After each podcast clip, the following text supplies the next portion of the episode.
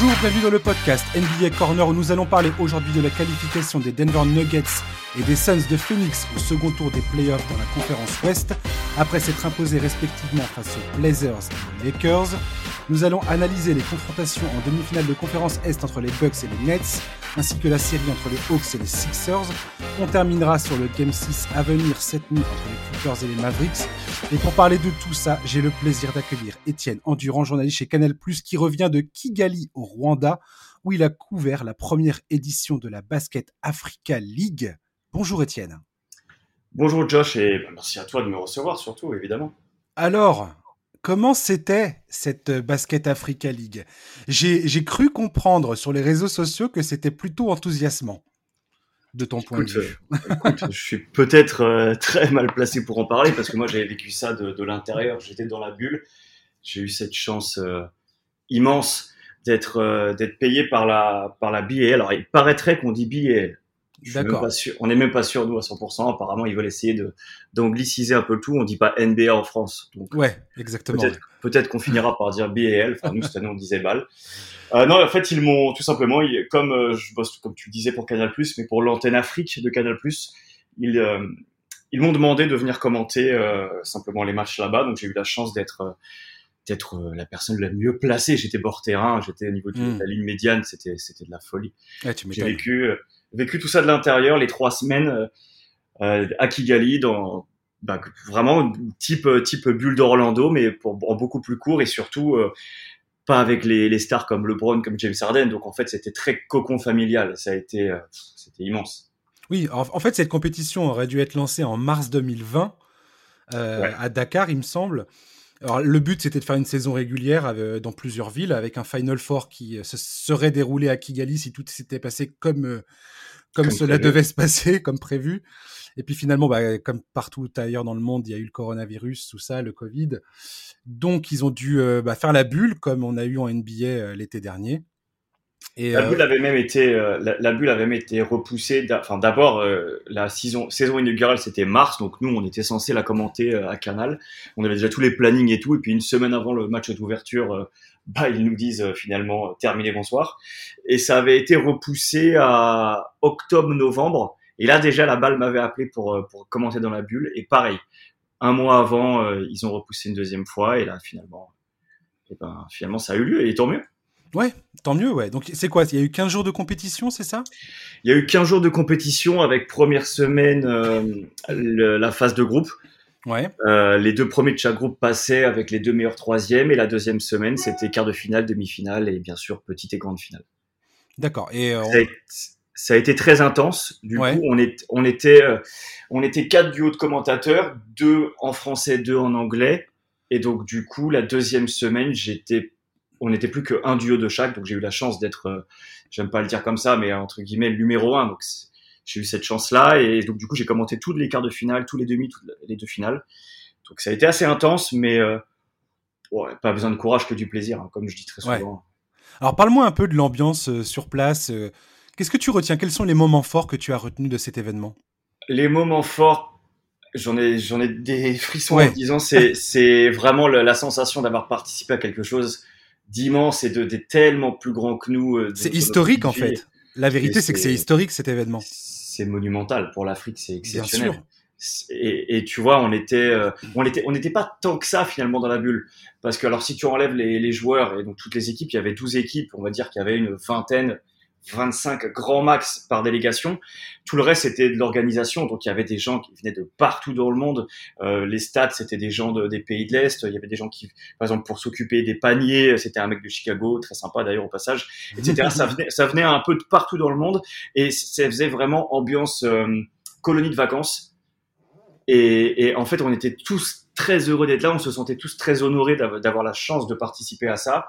Et quand le match d'ouverture euh, a eu lieu, donc c'était le premier dimanche, c'était le dimanche 16 mai, si je dis pas de bêtises, euh, tu sentais une, une ébullition de fou. Alors déjà, moi, je suis déjà d'un naturel à être très excité euh, quand, quand j'ai du basket devant les yeux, mais là, là, tout le monde était comme ça. C'était incroyable. en fait, ouais, ouais. Et en fait, ce projet euh, qui a été mené par la NBA, moi, ce que j'apprécie beaucoup dans, ce, dans cette idée, dans le, dans le principe, c'est que c'est un vrai investissement de la part et de la NBA et de la FIBA sur le continent africain pour développer bah, le basket, des infrastructures et permettre à des jeunes d'accéder bah, à, tout un environnement qu'il n'y aurait pas autrement en fait le mot que qu'Amadou Galofal, qui est donc le patron de, cette Basketball Africa League, qui était mhm. euh, une des dire une des têtes pensantes de la NBA et de NBA Africa jusque-là, a toujours dit on veut professionnaliser le basket en Afrique parce qu'il faut quand même se rendre compte que sur les 12 équipes qui étaient là, il y en avait qui tous les joueurs ne sont pas professionnels par exemple. Euh, je pense à l'équipe de Madagascar par exemple, qui la plus ils ont tous un métier à côté et tu as senti, il y, avait des écarts de niveau.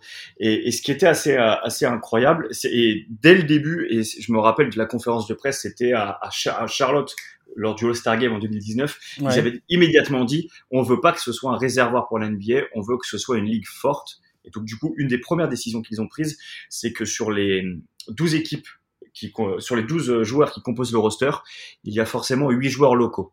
D'accord.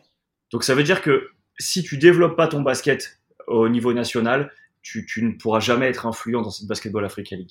Et sur les, donc, tu as eu huit joueurs locaux, quatre étrangers, et sur les quatre étrangers, c'est forcément deux Africains. Tu peux avoir deux joueurs américains si tu veux, mais par contre, les deux autres étrangers, ce sont des Africains. Donc ça va forcer tout le monde à, travailler. Et en plus de ça, bon, la NBA mène des activités pour essayer de développer les coachs, pour euh, montrer un petit peu comment former euh, les jeunes, former les formateurs aussi, parce que ça part de là. Et en fait, c'est un travail immense. Et on a, on a posé, moi j'ai rien posé du tout. Ils ont posé la première pierre euh, euh, il y a déjà très longtemps et ça commence à prendre forme. Et, franchement, c'est trop beau d'avoir pu, euh, d'avoir pu se rendre compte de ça. puis tu sais, il y a, y a, toujours aussi ce que la, les NBA, les NBA Academy, les Basketball Wizard Borders, qui font à côté aussi pour les enfants un peu dans partout dans le monde. Et en fait, c'est juste un truc encore plus gros qui, qui, est lancé désormais, quoi. Oui, parce que comme tu dis, enfin là, on sort du, côté un peu on va dire, euh, du simple travail d'image ou un truc. Enfin, tu vois ce que je veux dire? Là, il y, a un vrai investissement dans quelque chose euh, qui. Euh, bah, j'ai vu que l'ambition, c'était de, faire le basket un, des sports majeurs sur le continent africain dans les dix prochaines années. Et finalement, il n'y a que en investissant réellement auprès des populations et en leur donnant les moyens de travailler et de développer justement les talents et c'est une bonne chose, comme tu l'as dit, que ça soit pas juste perçu comme un réservoir de joueurs euh, destinés à jouer en NBA, mais, mais au-delà de ça, comme un, un, projet sportif et humain quelque part. C'est ça qui est important, je trouve. C'est plus qu'important. Ils ont dit euh, dès, dès, le lancement de la compétition, enfin c'était à l'époque, pas, pas le lancement de la compétition là, mais genre à, à, à Charlotte au All-Star Game, ils disaient on veut dans les 10-15 prochaines années être la deuxième ligue la plus puissante du monde derrière la NBA. C'est un hmm. challenge euh, immense parce qu'il va falloir concurrencer d'autres ligues qui sont très costauds.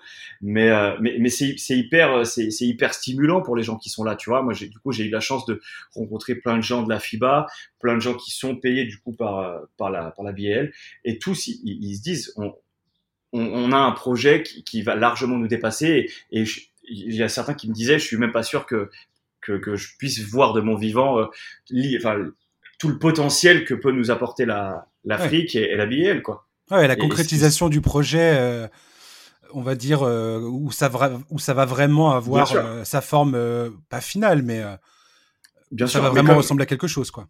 C'est comme il le disait dans, dans, tout le monde dit ça. Il, y a plus, il y a plus qu'un seul Joel Embiid, il y a plus qu'un seul Pascal Siakam. Alors ça sera peut-être des jours différents, mais le vivier il est immense, immense. Hmm quand on voit comment les États-Unis, avec euh, la superficie et, leur population, arrivent à sortir des talents dans tous les sens, on se dit qu'avec du temps, du travail et, de la professionnalisation, on arrivera dans les 50 prochaines années à sortir des joueurs hors du commun en Afrique. C'est sûr. Hmm. Oui, parce que c'est aussi ça qui a été créé pendant cet événement. C'est enfin, la naissance de NBA Africa. Exactement. Qui, qui, va être donc une entité à part entière, donc une ligue euh, qui existe, comme tu le dis, en tant que telle, et donc il va se développer, grandir euh, et progresser. Et là, moi, ce que je trouve vraiment très impressionnant dans ce, dans cette, dans ce qui vient de se passer, c'est que comme on l'a dit au tout début, euh, il y a eu euh, la crise sanitaire mondiale qui aurait pu vraiment, pas faire forcément un faux départ, mais compromettre un petit peu ce, ce lancement, faire faire en sorte que bah, ça, ça, commence vraiment timidement et qu'on se dise bon, dis donc, ça ça ressemble ça ressemble pas à grand chose cette histoire pour l'instant. Et là, moi, ce que je trouve admirable, c'est que malgré euh, les, contraintes sanitaires, euh, le truc est un, est un succès phénoménal, quoi. je vais prendre d'énormes pincettes. Euh, ça, le Covid a presque, presque, je prends des énormes pincettes, hein, presque été une aubaine. Ouais. Une aubaine parce qu'avoir eu la possibilité de faire une bulle. Non, mais je comprends ce que tu veux dire. Je comprends comment vraiment, tu dis ça. En fait, l'impact d'une bulle est beaucoup plus important que si ça avait été des journées par-ci par-là. Là, là, il y a eu 15 jours de basket en Afrique. Alors, du coup, moi, je me suis tapé une semaine de, de quarantaine avant, mais bref, il y y a, vraiment eu, tu vois, 15 jours immenses pour le basket africain et donc mondial parce que on avait des joueurs qui venaient un peu partout. On a eu des américains on a eu euh, euh, des joueurs qui venaient de tout le continent africain. On a le MVP de la ligue Walter Rodge euh, est de Porto Rico. Il a été champion avec Joachim Noah avec Florida en NCAA enfin tu vois tout, tout ces tout ce retentissement là il a été aussi euh, euh possible parce qu'il y avait une bulle et aussi parce que la NBA est extrêmement forte pour ça en termes de marketing. Il y, a eu le coup, dire, il y a eu le coup de J. Cole qui est un coup marketing, qui n'est pas du tout un coup sportif, on va pas se mentir. Tu vois, ils sont, ils sont très forts pour ça, très très forts. Justement, J. Cole, euh, qu'est-ce que tu en as pensé? Alors j'ai vu que certains joueurs, euh, c'était plein, c'était du web. Euh, il, il, prend la place, il prend la place de quelqu'un d'autre. C'est pas, c'est pas cool, quoi. Mais effectivement, le coût marketing est quand même euh, est quand même bon. Et, et, et c'est aussi ça. Euh, enfin, comme tu l'as dit, le fait qu'il y ait ce, ce, championnat concentré sur 15 jours, bah, ça, ça crée cette intensité, cette euh, le fait que tu, tu, puisses suivre ça et, et, au jour le jour, il se passe toujours quelque chose. Ouais. Mais la présence de J. Cole, effectivement, moi j'ai trouvé que c'était un bon coup. Euh, c'est aussi comme ça que ça fonctionne, j'ai envie de dire. bien sûr que c'est comme ça que ça fonctionne. Il, faut, il faut voir le côté marketing, c'est un coût immense. En plus de ça, ils, ont eu la chance. Alors c'était trop marrant parce que le jour de, du quart de finale entre les Patriots et le Ferroviario de Maputo, c'est le jour où Manuel Macron était dans la salle. Ouais. Moi, il est, il est deux mètres derrière moi. À un moment donné, je me retourne sur un temps mort, je fais pas attention. Il me regarde, il me fait un signe. Et c'était trop marrant, tu vois. ça m'a fait trop marrer. J'habite à Paris, j'ai pas l'occasion de le voir à Paris. Il est deux mètres derrière moi, il me fait un signe. Enfin, tu vois. Mais en fait, il y a eu beaucoup de choses qui ont fait que c'était énorme. Alors moi, J. Cole, euh, il m'a fallu euh, cinq minutes lors du premier scrimmage pour me rendre compte que ça serait jamais un joueur de basket pro. Mais voilà, il faut, c'est un coup marketing. Terrell Stoglin, celui qui a dit, euh, euh, c'est l'arrière de, de la SAL, les Marocains, qui a dit euh, c'est un manque de respect pour les joueurs qui n'ont pas de contrat et qui se battent tous les jours. Je suis d'accord avec lui, c'est vrai. Parce qu'en plus de ça, euh, bon, il y a eu des petites histoires par-ci par-là. Mmh. Du coup, ils ont, ils ont, été obligés de couper un joueur, euh, l'équipe des Patriots. Malheureusement, mmh. c'était leur seul meneur.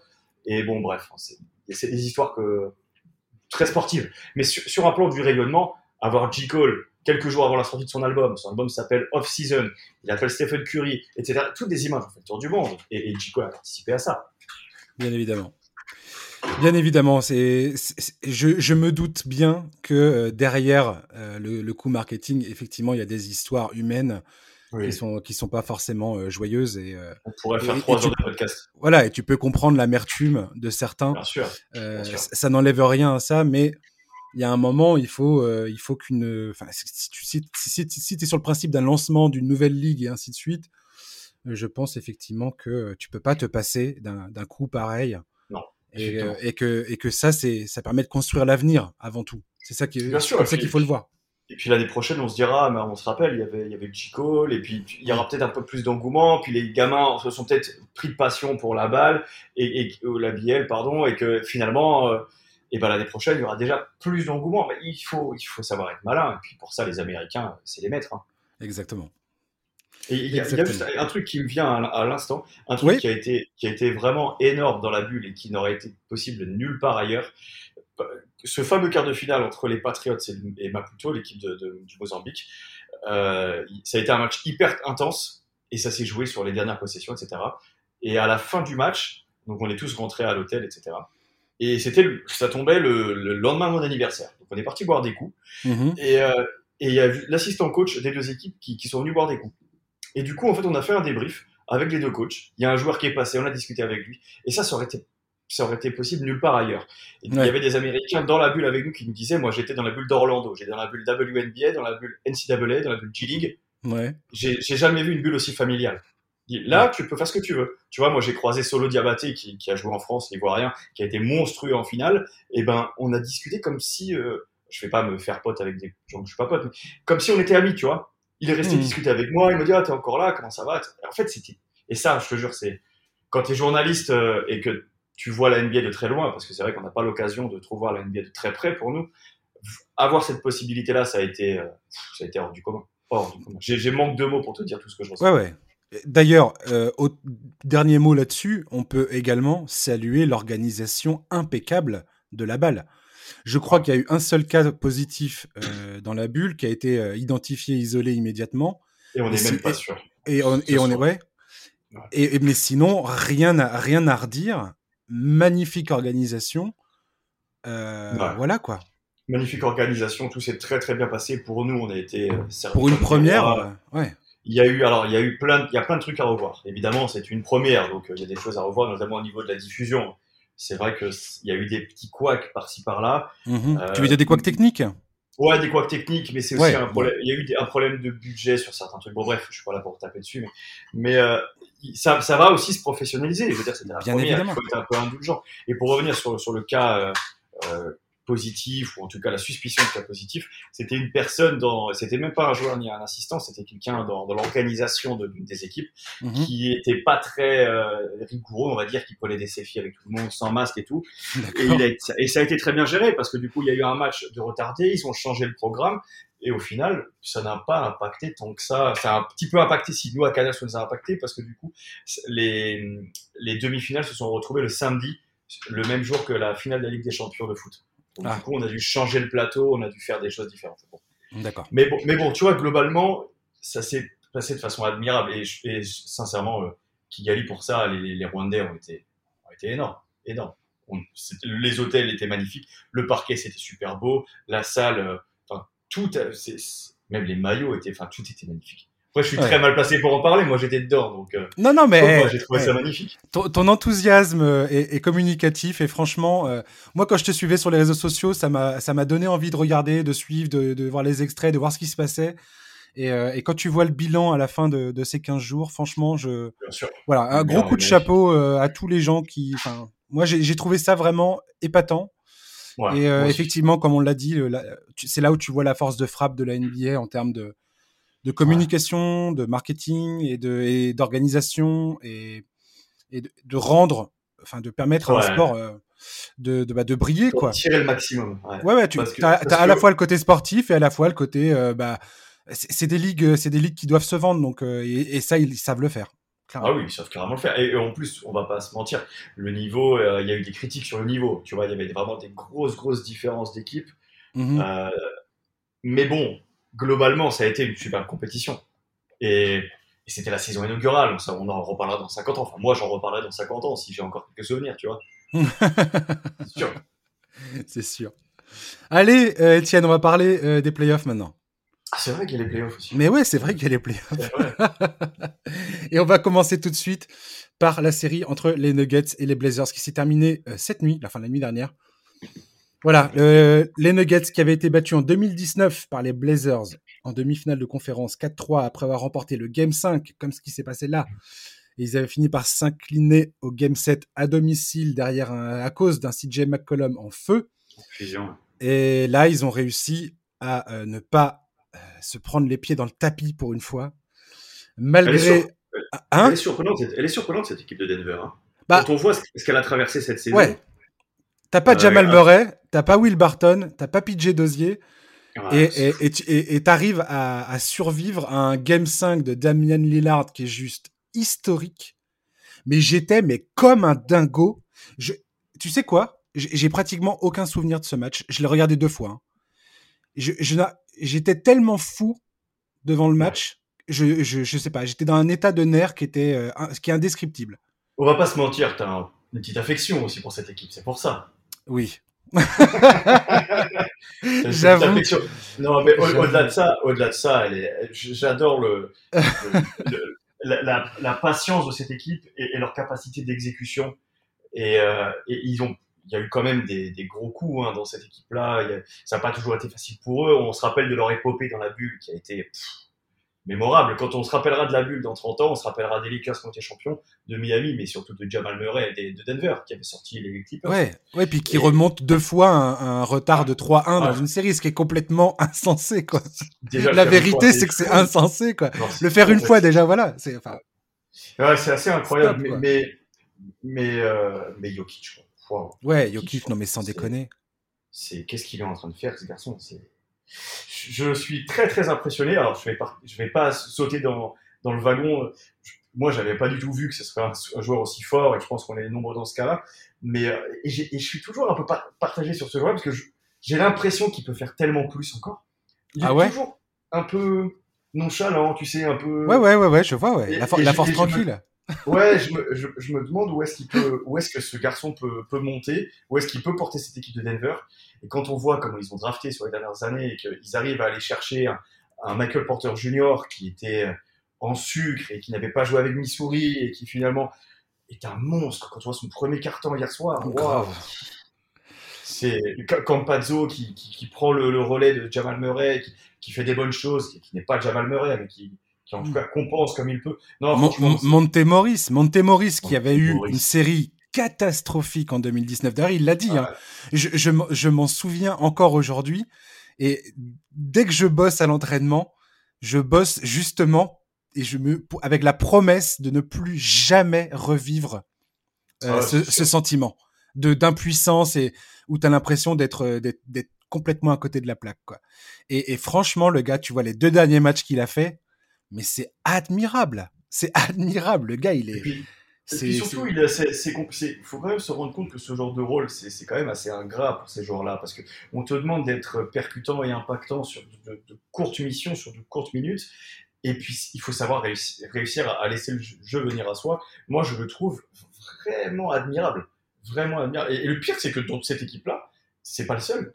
Ils sont, ils sont beaucoup, tu vois. À, Mais oui. Austin Rivers, le mec, il jouait pas. Il y a deux mois, il jouait pas. Il est personne n'en voulait. Moi, j'ai une affection pour ce, pour ce mec-là, je vais pas te mentir. Je, le trouve, je le trouve aussi foufou que, que, que passionnant à avoir joué.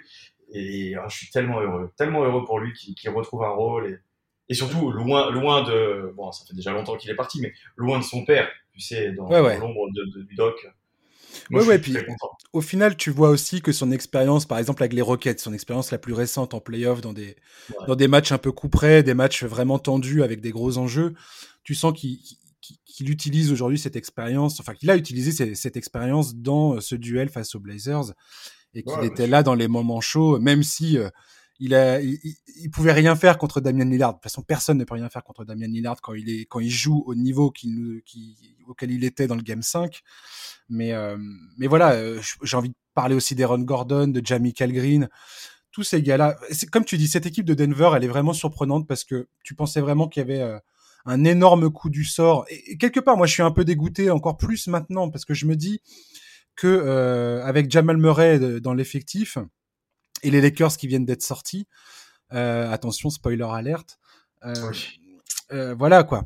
Tu te dis Denver, potentiellement à l'ouest, il y avait, il y avait un passage et que là, ça va être chaud.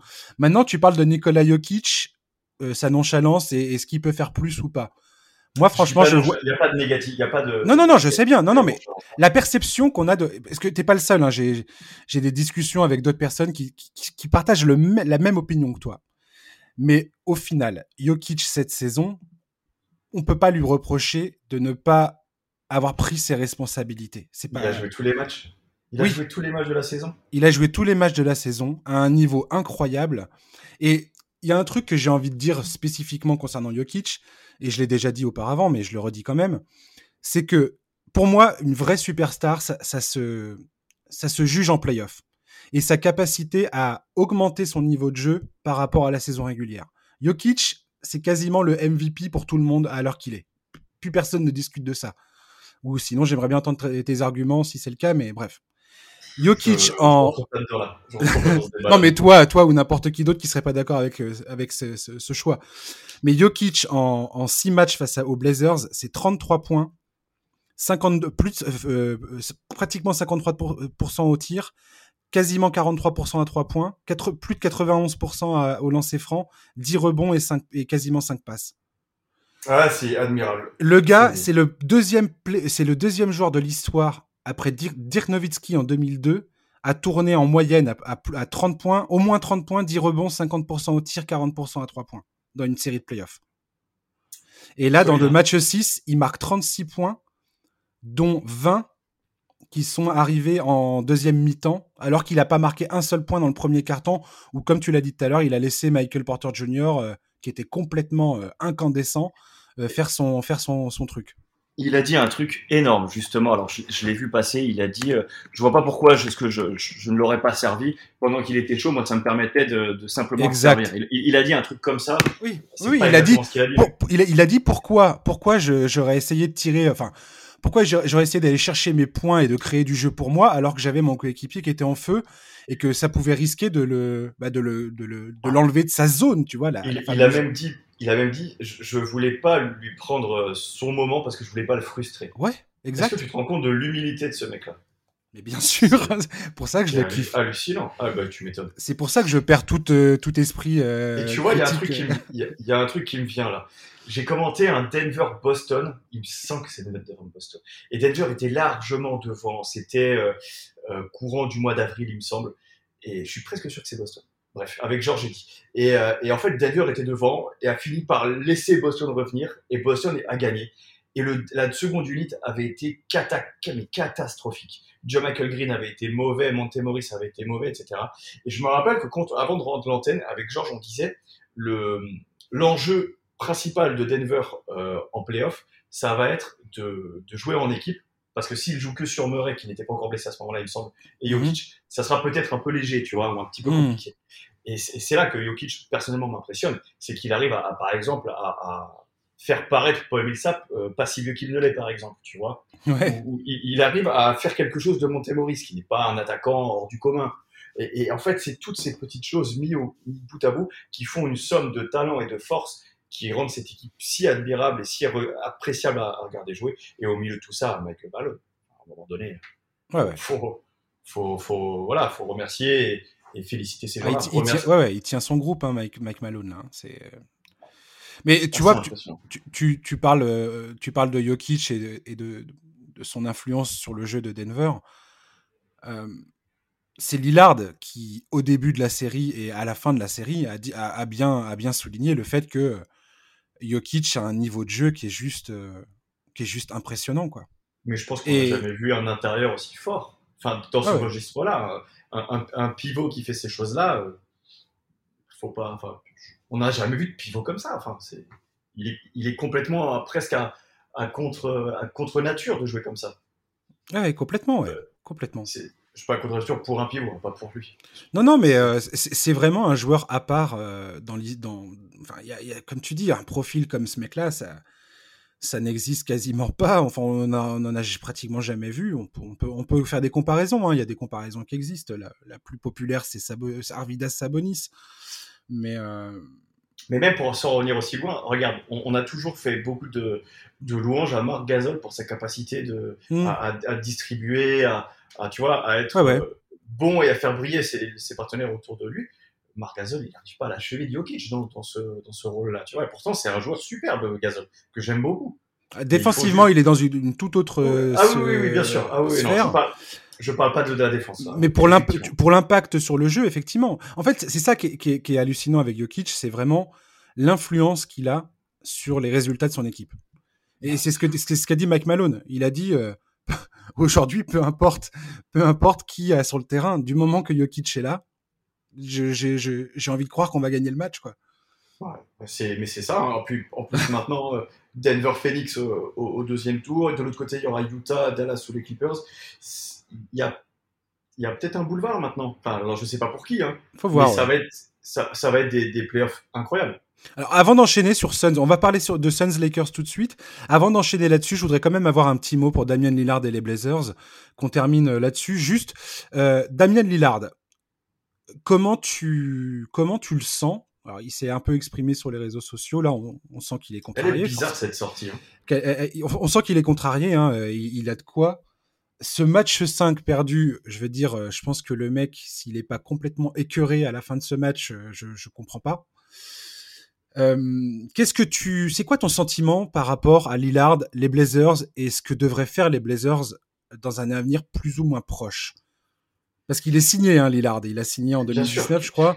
Euh, donc il n'y a pas trop moyen de, il y a pas, enfin à moins qu'il exige un, un, un, transfert.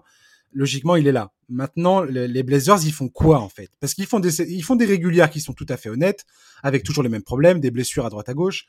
Ils arrivent en playoff et ils se font toujours sortir. Donc, euh, je crois qu'ils font cinq premiers tours sur les sept dernières années. Oui, mais voilà, mais au final, le, sentiment partout aujourd'hui sur les réseaux sociaux, c'est euh, Damien Lillard ne mérite pas de, de, ne pas avoir une enfin il mériterait plutôt plutôt le prendre dans ce sens-là il mériterait d'avoir une chance d'avoir une vraie chance et c'est sûr que Neil O'Shea qui est le général manager des Blazers bah, il a pris des décisions qui sont tout à fait euh, contestables euh, ces dernières saisons la construction de l'effectif est pas, est pas, est pas au top. Et j'ai l'impression qu'il y a des décisions compliquées à prendre aujourd'hui du côté des Blazers. Si tu veux vraiment euh, donner une chance à Lillard de rester et de, et de jouer pour le titre un moment ou un autre. Je, je, suis personne pour dire à Portland ce qu'il doit faire, effectivement, mais, mais, on, euh, on, en attend plus de Nurkic, déjà, premièrement. Euh, on, en attend plus de beaucoup de gens. Et c'est vrai que dans leur, dans leur forme actuelle, euh, jamais je mettais Portland favori cette saison. Bien sûr. Jamais, même s'ils même s'ils étaient passés contre Denver, je voyais ni, enfin, je voyais pas Portland battre Phoenix ou je voyais pas Portland battre les Lakers, tu vois. En fait, c'est ça, c'est, on a toujours l'impression qu'ils peuvent pas faire beaucoup mieux que ce qu'ils font. On se dit toujours, ah ben bravo à Terry Stotts, et je, fais partie de ces gens-là, bravo à Terry Stotts parce qu'il arrive quasiment à tirer le maximum de, son potentiel. À un moment donné, les gars, si, si vous voulez gagner un titre, euh, regardez ce qu'a fait Masai Ujiri du côté des Raptors. Mmh. peut-être qu'il y aura pas de Kawhi Leonard disponible à la, à la Free Agency, mais quand ça marche pas, eh ben ça marche pas. Tu, casses tout, tu recommences, et, et tu peux pas recommencer sans Damien Lillard. Peut-être que CJ McCollum, alors ça me ferait mal au cœur parce que j'adore, mais CJ McCollum, peut-être qu'il va falloir un moment le bouger. C'est exactement ce que j'allais dire. C'est exactement ce que j'allais dire. Je pense qu'aujourd'hui, moi je suis euh, de ceux qui pensent que, et comme tu dis, CJ McCollum, énorme talent. Lui aussi, il, a, il, a, il est sur son nouveau contrat, il me semble. Ils sont, euh... sont blindés, ces mecs-là. Ouais, cette année, il était dans la première dans la première année de son d'un contrat à 100 millions, je crois qu'il a signé euh, avec Portland.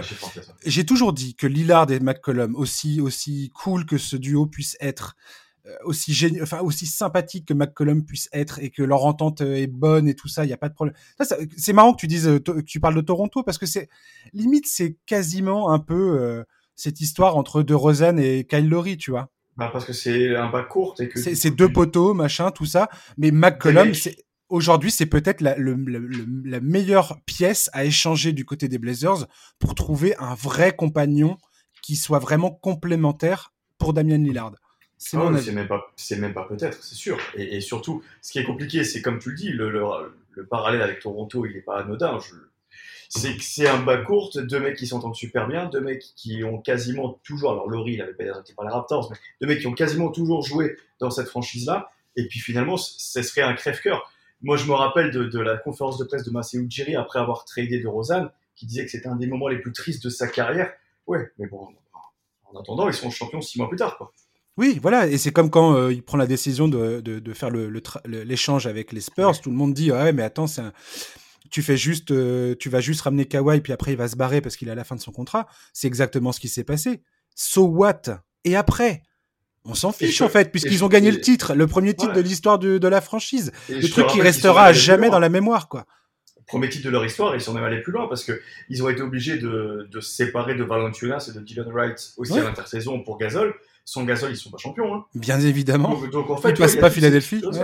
Carrément. peut-être qu'en bougeant McCollum et en bougeant Nurkic, je, te dis une bêtise, peut-être pas, tu vois, peut-être que ça sera Norman Powell. Je, crois qu'il est en fin de contrat, Norman Powell. Norman Powell est en fin de contrat. Ils ont, Je crois qu'ils ont ses bird rights, donc ils, ils vont pouvoir le, le re-signer euh, sans forcément que ça comprenne. Enfin, je sais plus.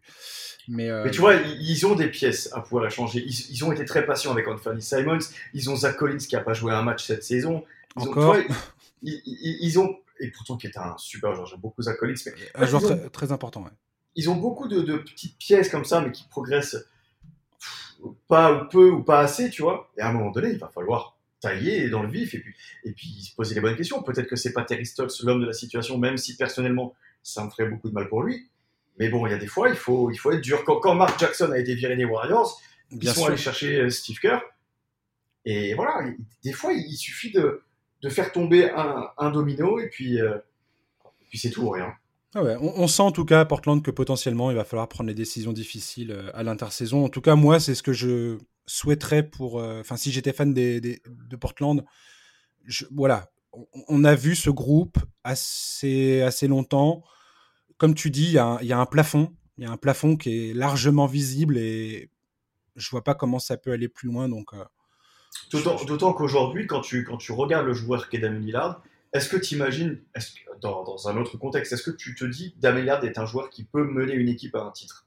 Bah, Moi, je vois pas pourquoi. Parce qu'il ah, bah sait tout faire. Il sait tout faire. Il est capable de, te faire des séries monumentales. Mais par contre, il va falloir l'équiper à un moment donné. Oui, mais c'est ça, que. Ouais. Et il y, y, a beaucoup de gens qui font le parallèle James Harden, toute proportion gardée, c'est pas les mêmes joueurs, c'est pas les mêmes. Ils ont rien à voir, presque. presque. Mais voilà, aujourd'hui, euh, James Harden est, est en route pour, euh, pour, pour peut-être gagner un titre, tu vois. Hmm. c'est difficile de comparer Portland à Brooklyn, mais, mais voilà, on, est en train de gâcher les plus belles années de Damien Lillard. C'est ce que j'allais dire. C'est ce que j'allais dire. Là, Damien Lillard, il est encore dans la, dans la force de, de, son talent, dans la force de l'âge. Il est au, sommet de son art. Et si tu capitalises pas là-dessus, franchement, c'est un problème, quoi. En tout cas, à mes yeux, ça, c'en est un. Voilà. c'est sûr. sûr. On va parler de Lakers Suns, justement, euh, les Suns qui ont réussi donc à, sortir les champions en titre. Alors c'était une série très bizarre. Moi j'ai, j'avoue, j'ai pas, j'ai pas super kiffé cette série. Trop de blessures. Euh, Chris Paul euh, et son épaule après le game 1. le gars, il prenait plus un shoot, il faisait plus rien. Après, il se remet. Finalement, c'est Anthony Davis qui sort avec avec ses adducteurs. Il a tenté, euh, bon an mal an, de jouer euh, hier soir. Euh, ça a pas tenu, forcément. Tu voyais bien de façon dès le début du match que le gars, il pouvait à peine marcher correctement et courir correctement. C'était son sosie.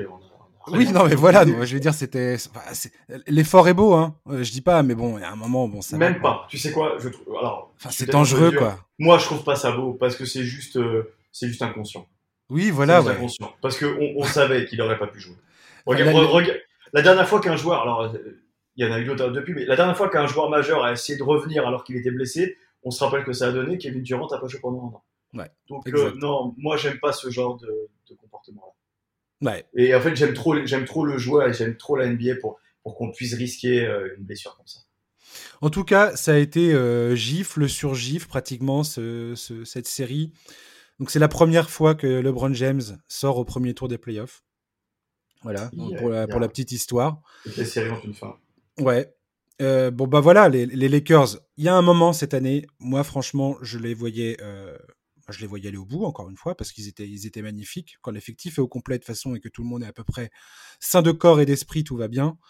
Euh, leur fin de saison a été catastrophique bah, en termes de, de, santé, enfin même toute la, une bonne moitié de saison quasiment, parce qu'Anthony Davis a été blessé, il a manqué 36 matchs. LeBron James s'est fait la cheville en, en mars, il me semble, le 20 mars, face à Atlanta. Et on voit bien qu'il était euh, ralenti par, euh, par, ce, par, cette, euh, par, cette, par cette entorse qui était sévère.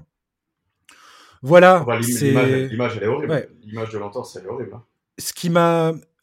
Ce qui m'a marqué dans, le, dans, dans, la conférence de presse à la fin de, cette série, c'est à quel point James avait l'air quelque part soulagé. Alors, je, ne dis pas qu'il est content ni quoi que ce soit. Hein, je, je pense que le mec, bien évidemment, voulait, voulait gagner et espérait faire mieux. Mais, mais la vérité aussi, c'est quoi? C'est que les Lakers ont eu, je crois, six semaines entre le moment où ils ont gagné le titre et la reprise de la, de la saison. 71 jours, je crois que je dis sur. Parce que je commentais le match d'ouverture, je crois que c'est 71 jours. C'est la vérité, c'est que c'est n'importe quoi, en fait.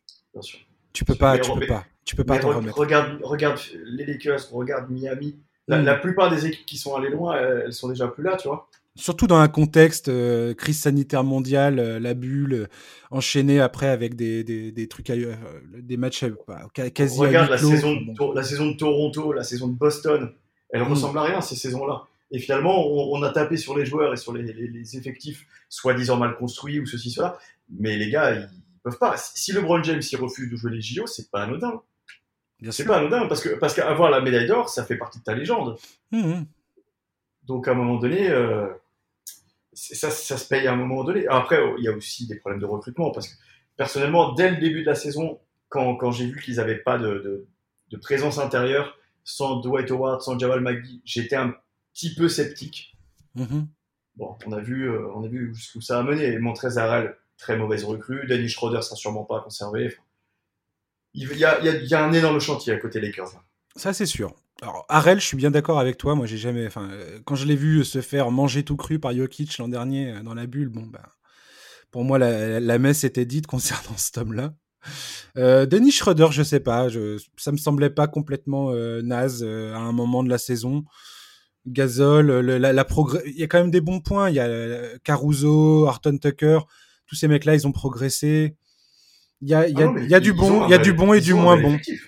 Ça reste, ça reste jusqu'à jusqu'à mois de juillet le champion en titre. L'urgence aujourd'hui chez les Lakers, c'est de faire en sorte qu'Anthony Davis et LeBron James soient en pleine possession de leurs moyens physiques euh, à l'entame de la saison prochaine. Et à partir de là, après, effectivement, le, recrutement va être important. Il faut, que ça, faut que ça soit euh, en adéquation avec leurs forces et leurs faiblesses.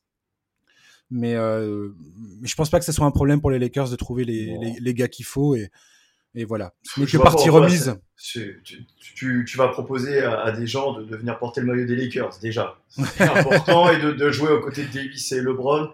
Bon, par contre, à mon avis, il, va y avoir un, ménage intéressant. Ouais, intéressant, ça, ça dépend pour qui. À suivre, en tout cas. Hmm. Ça va être à suivre. De toute façon, quoi qu'il arrive, c'est à suivre. Les Suns, on peut, on peut leur tirer un coup de chapeau quand même, parce que bon. Euh, tu as cette euh, petite affection pour Jokic, j'ai cette petite affection pour Chris Paul. Je vais pas, je vais pas mentir. J'aime Chris Paul d'amour depuis des années et des années. Ah, j'espère que son épaule va tenir, bordel. J'ai pas, ça m'a tellement vénère. C'est pas grave. Même sur un, même sur un moignon, il arrivera. c'est le, c'est le, c'est le déni total sur ce joueur-là. Mais je, suis tellement heureux. Et, j'ai une petite affection pour Booker. Personnellement, je suis plus Kentucky, qui n'était pas du tout attendu à ce niveau-là d'ailleurs. Je suis tellement heureux pour cette équipe-là, pour Monty Williams, qui a, qui a le passé qu'il a et qui a eu des épisodes tragiques dans sa vie, etc. Mais il y a tellement de joueurs qui sont admirables. Jake Roder, encore une fois, monstrueux. Enfin, j'aime bien cette équipe des Suns, j'adore cette fraîcheur. Et c'est une série qui va peut-être pas être très belle à voir parce que parce que sur le papier ça donne pas forcément très envie. Entre Denver et Phoenix? Ouais, je sais pas. Je sais pas. Ça me. Je moi, je, moi, je suis, moi, je suis surexcité personnellement, mais. Euh, ouais, mais. ok, est-ce que je... suis objectif? Non. Ok. Voilà, c'est ça. Ok, ça va, Étienne, ça va, Étienne. C'est bon. Tout le monde l'a compris maintenant. mais, mais ça va, ça va être, ça va être dingue. Ça, ça va être dingue. Ouais, moi, ce que je retiens de, de cette première série là de, de, Phoenix face aux Lakers, de ce premier tour, c'est euh, DeAndre Ayton. J'en ai déjà parlé, mais, euh, mais franchement, je suis épaté par ce joueur. Épaté aussi. Le, je m'attendais pas du tout à ça. très franchement, très franchement, je, je voyais pas Ayton avoir la, la force mentale de tenir le coup, j'avais pas vu cette progression. Euh... Enfin, en tout cas, sa capacité à mettre, à mettre en action la belle saison qu'il avait faite. Souvent, quand il y a plein de joueurs comme ça qui font des très belles saisons régulières, et puis bah quand ils ont eu, quand ils sont bah, frappés d'inexpérience en raison de leur jeune âge, et eh ben des fois c'est très difficile une fois arrivé en playoff quoi. Je suis vraiment très impressionné par sa progression. Et, voilà. je la pensais pas si, si rapide. Je pensais qu'il mettrait encore quelques années. Moi aussi, moi aussi. Ça fait 10 ans qu'ils n'ont pas fait les playoffs, les Suns. Hmm. Ils viennent de sortir le champion en titre.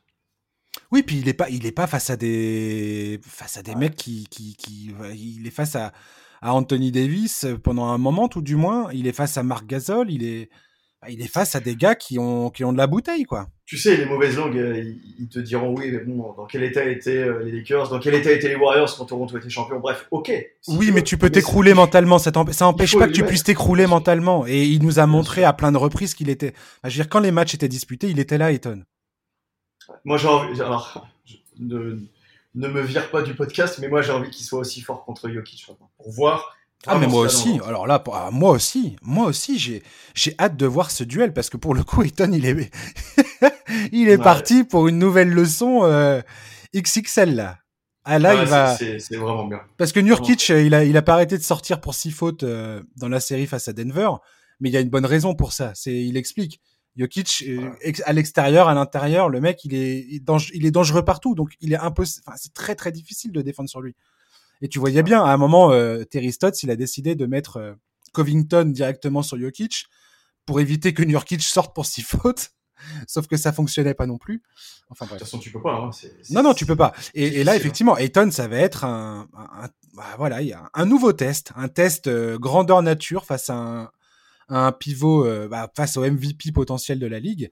Et voilà. Et, oui. le MVP de la ligue. oui, oui, non, il l'est pas encore. Je, je m'enflamme pas trop. Mais, oui, oui, il l'est, il l'est. Et l'autre joueur qui m'a qui m'a épaté, c'est Devin Booker. Alors pour le coup, Devin Booker, je trouve qu'on a vu, on a eu deux visages de Devin Booker dans cette série.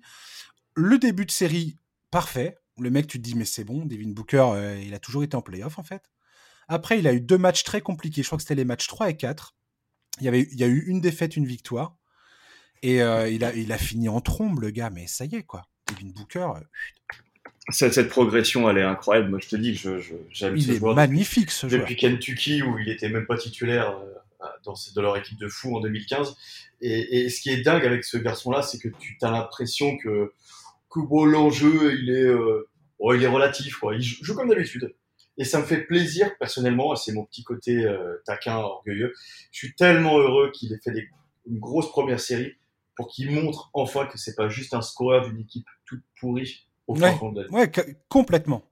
Moi j'avais le doute hein, que ce soit un, euh, comment ils disent, les empty calorie euh, stats, ce joueur. Le, mec, le mec qui fait des stats dans une équipe de, de, merde, mais euh, derrière, tu sais pas ce que ça vaut. quoi. Au final, Devin Booker, on, on, a, on, avait jamais vu Devin Booker dans une équipe compétitive. Donc on pouvait pas savoir ce qui affirmait euh, euh, les yeux dans les yeux. ouais, bien sûr que si, c'est une, c'est une purge ce joueur. Bah non, c'est impossible d'affirmer ça. Là, ça fait plaisir de le voir atteindre ce niveau-là, s'acclimater au playoff, la pression, tout ça. Et euh, franchement, on a, on, a, on, a, on a une vraie star entre, entre les doigts là.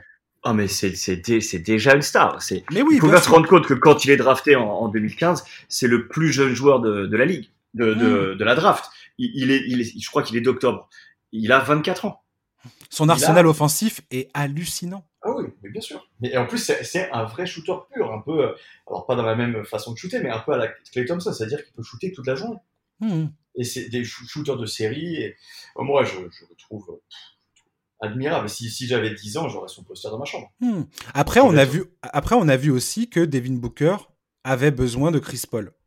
Les matchs où Chris Paul ne pouvait pas jouer et était freiné par son, sa blessure à l'épaule, on voyait bien que une fois que la défense des Lakers, qui je le rappelle, la meilleure qui était la meilleure défense de la ligue, hein, euh, alors qu'il y a eu des absences de James et, et, Anthony Davis pendant un long moment, on a bien vu que quand les défenses n'avaient que à s'occuper de lui, ça devenait plus difficile. Mais c'est difficile pour n'importe quel joueur. Quand tu es, quand es ciblé par une défense, c'est très très compliqué pour tout le monde.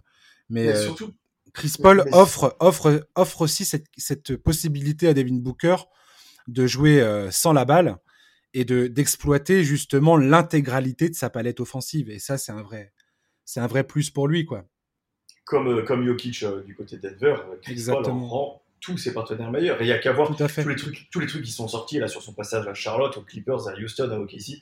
À chaque fois qu'il est quelque part, son équipe d'un coup devient beaucoup plus forte. À un moment donné, il faut aussi mettre du respect sur ce, sur ce garçon-là. Pas uniquement parce que je l'aime d'amour, mais aussi parce que voilà, c'est un All-Star confirmé. Pour moi, c'est un All-Famer déjà. Oui, mais je pense que tu, tu penses pas qu'il avait déjà réglé toutes ces questions avec OKC l'an dernier? Ah, je, ne sais pas. Là, c'est là, c'est définitif. Je sais pas. Ouais, là, c'est définitif. Ouais. Je, suis, je, suis tellement pas objectif avec ce, ce garçon. Ouais, ouais, je comprends. moi, je te confirme que effectivement, je, je pense que Chris Paul, c'est bon, quoi. Euh, il est, il est, là, il, est pur, quoi. Ça sera dur avec les Suns, mais je serais prêt à. C'est un des tout meilleurs meneurs. Ouais. C'est un des tout meilleurs meneurs de l'histoire. Ouais. Ah oui, ah bah oui, top 5. Clairement, là, il n'y a plus aucun doute là-dessus. Enfin, je veux dire, il n'y a plus de discussion. Sur un poste où il y a eu des, mastodontes. Hein. Mais bien sûr. peut-être pas top 5, peut-être top 10 pour certains. Denver, Denver, Phoenix, tiens, je vais te mettre un peu dans le, dans le caca, Étienne. Donne-moi un pronostic sur cette série. Allez, bam euh... Tu t'y attendais pas à celle-là, hein? Non, et je suis la Moi non plus, je m'y attendais pas. Ça, ça, m'est venu comme ça, comme un, comme un rien dans la tête la pire brelle de l'histoire pour On s'en fout, on s'en fout, Étienne. Tu, sais ce que je vais faire? Je vais dire victoire de Denver pour que ce soit Phoenix qui passe. ah, t'es, t'es machiavélique. Écoute, je pense, que, je pense quand même que, que Phoenix a de bonnes chances de passer parce que, parce que le backcourt de, de, de Phoenix est quand même incroyable. Et que je crois qu'ils vont avoir un peu de soucis Denver à, les tenir. Mais je te dis ça, et puis ça se trouve, Jokic va faire un récital, et que voilà. Moi, je pense que. ouais. Vas-y. J'ai hâte de voir le, petit match-up euh, Jake Roder, Michael Porter Jr. Ouais, grave. Parce que je pense qu'ils vont défendre l'un sur l'autre. Moi, je pense que Will Barton va revenir dans la série et que Denver va perdre. C'était juste un tacle gratuit pour Will Barton. D'accord. Je plaisante. Je plaisante. Pas Will Barton, toi? Pas, pas des masses, non. Mais bon. Non, non, mais, mais, non, mais très, plus, plus sérieusement. Là, je redeviens sérieux. C'était juste pour la, pour la blague. Il y a, quelqu'un qui m'écoute et qui rigole et euh, voilà. Euh, non, non, Will Barton, il va probablement revenir dans cette série, j'espère tout du moins, et, et, ça va apporter justement un peu plus de, de, de, bras euh, au niveau du, bas, du, du bac court de, de Denver, parce que c'est effectivement à ce niveau-là qu'ils vont souffrir. Euh, moi, personnellement, j'ai hâte de voir Campazzo face à Chris Paul. Ah, parce que quand tu vois Campazzo commencer une teigne à l'espèce de, de... Mais, comment te lui et Chris Paul ça, va se ça va se rentrer dans le dans le dans le lard ça? Ça va ça, va monter Ouais, ça va être assez intéressant. Et en plus, il y a des match-ups un peu partout. Euh. Ouais. Mais bon, le petit match-up, c'est Jokic, euh, Ayton, j'ai particulièrement hâte de voir. Non, moi je dis 4-3 Denver parce que je peux pas parier contre Jokic. Moi j'ai envie de voir Jokic jusqu'au bout, j'ai envie de le voir soulever le, trophée.